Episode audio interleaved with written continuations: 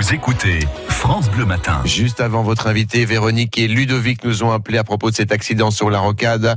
Euh, les pompiers sont sur place et on vous confirme hein, rapidement que c'est vraiment bouché. Hein, oui, oui, oui. Vous êtes euh, complètement à l'arrêt sur la rocade sud. Vous qui arrivez depuis euh, Chambray-les-Tours, par exemple, vous dirigez vers euh, vers Jouy-les-Tours et vers Tours. Vous êtes à l'arrêt à partir de l'échangeur avec la route de Mans, donc euh, jusqu'à l'échangeur avec la route de Chinon. Et le bouchon concerne aussi tous ceux qui arrivent de Chinon et d'Azel-Rideau et de Ballon-Miré euh, et qui veulent donc s'insérer sur cette rocade sud.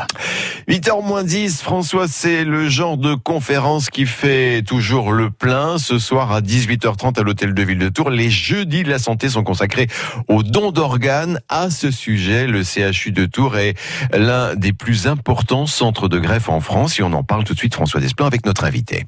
Et pour en parler, nous sommes ce matin avec le docteur Jean-Christophe Vénard. Bonjour. Bonjour. Vous êtes responsable coordination des prélèvements d'organes et de tissus du CHU de Tours. Ce soir, c'est vous-même hein, qui allez animer à l'hôtel de ville de Tours cette conférence des jeudis de la santé consacrée donc aux dons d'organes avec cette question où en est-on?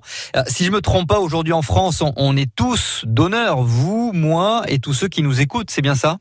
La, la loi en France, c'est la loi du consentement présumé. Donc effectivement, euh, à partir du moment où on n'a pas exprimé de son vivant son refus, s'inscrit sur un registre, on est tous donneurs. C'est ce qu'on appelle la loi du consentement présumé, comme un certain nombre de pays d'ailleurs en Europe. Ça veut dire que à notre mort, on peut nous prélever nos, nos organes? Alors c'est un raccourci, déjà parce que la situation euh, possible de prélèvement est quand même assez rare. Elle répond à un certain nombre de critères, bien entendu, vous en doutez. Mais si la situation peut se présenter, la question sera posée aux proches euh, pour savoir quelle était la volonté du défunt. Oui. Et si on refuse, si on ne veut pas euh, donner nos organes, que faut-il faire? Il y a une démarche précise à faire? Bien sûr. Alors déjà, je pense que avant d'aller sur, euh, je dirais, des plateformes euh, d'internet, des choses comme ça, je pense que l'essentiel pour chacun d'entre nous, c'est d'en parler autour de soi.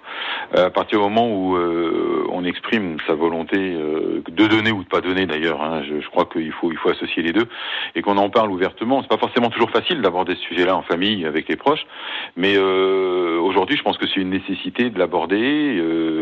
L'information passe par là, et dans ces situations qui sont très douloureuses, hein, il faut bien le comprendre, le fait de pouvoir s'appuyer sur un avis euh, qui a été donné, qui a été euh, pas forcément écrit, écrit c'est encore mieux, mais un avis donné euh, est, est une source de soulagement pour les proches à ce moment-là, c'est évident. Docteur Jean-Christophe Vénard, si on reprend les, les derniers chiffres connus hein, au CHU de Tours, c'est-à-dire les chiffres de 2017, euh, vous avez réalisé 279 greffes d'organes. C'est ça, réparti sur les greffes rénales, les greffes hépatiques et les greffes cardiaques.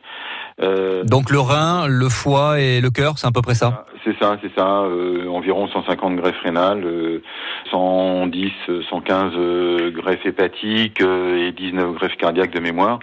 Ce qui en fait effectivement un CHU euh, à la pointe, sans oublier bien entendu les prélèvements, même si on est sur euh, euh, genre sans prélèvement, il n'y a pas de greffe, donc euh, il faut aussi associer les prélèvements bien entendu. Mais euh, c'était un CHU qui euh, a mis l'activité de prélèvement et de greffe, euh, je dirais comme euh, euh, comme un objectif majeur, oui. Alors on est sur une cinquantaine de, prélèvements euh, cha- cha- chaque, année. Euh, Qu'est-ce qui fait qu'aujourd'hui le CHU de Tours euh, bah, se positionne, comme vous l'avez dit, parmi les cinq plus gros centres de greffe euh, en France? Je crois que c'est une volonté affichée d'abord de, de, de la direction et, et de l'établissement depuis plusieurs années. Je crois qu'il y y a de l'antériorité euh, euh, sur la greffe rénale depuis des années. Il y a euh, l'arrivée de, de gens qui sont très très investis euh, dans cette activité et les moyens sont donnés pour que pour que ça fonctionne. Et euh, je crois qu'aujourd'hui, ce qui fait un peu la force de notre CHU sur ça, c'est effectivement l'implication euh, des réanimateurs, euh, des chirurgiens, des transplanteurs euh, et euh, voilà de, tout le monde, de tout le monde. Ça ne peut pas marcher autrement. Et c'est l'une des raisons qui pousse les élus à maintenir à tout prix un aéroport à Tours. Hein. Vous dépendez beaucoup de cet aéroport. Bah, l'aéroport, euh, l'aéroport, le problème est, réglé euh, si euh, parce que c'est vrai que les, dernières nouvelles étaient très rassurantes parce que c'est vrai qu'on était, euh, on, dépend énormément, oui, sur en tout cas sur l'activité de prélèvement et de, greffe cardiaque, de, greffe hépatique aussi, parce que l'activité de greffe rénale est beaucoup moins concernée puisque les greffons n'ont pas besoin de- de- d'un transport avion. Oui, euh, sur les sur les trois autres activités que je, dont je viens de vous parler, oui, l'aéroport était incontournable. Euh, il faut savoir que L'aéroport permet, euh, je dirais, d'aller dans toute la France, bien entendu, pour aller prélever et puis euh, greffer le plus rapidement possible. Et que le, la raison du succès des greffes en France, et je dis bien en France, c'est aussi euh, la rapidité d'exécution des chirurgiens pour greffer une fois que le greffon a été explanté. Donc, c'est des, des facteurs incontournables dans la réussite de la greffe, bien entendu.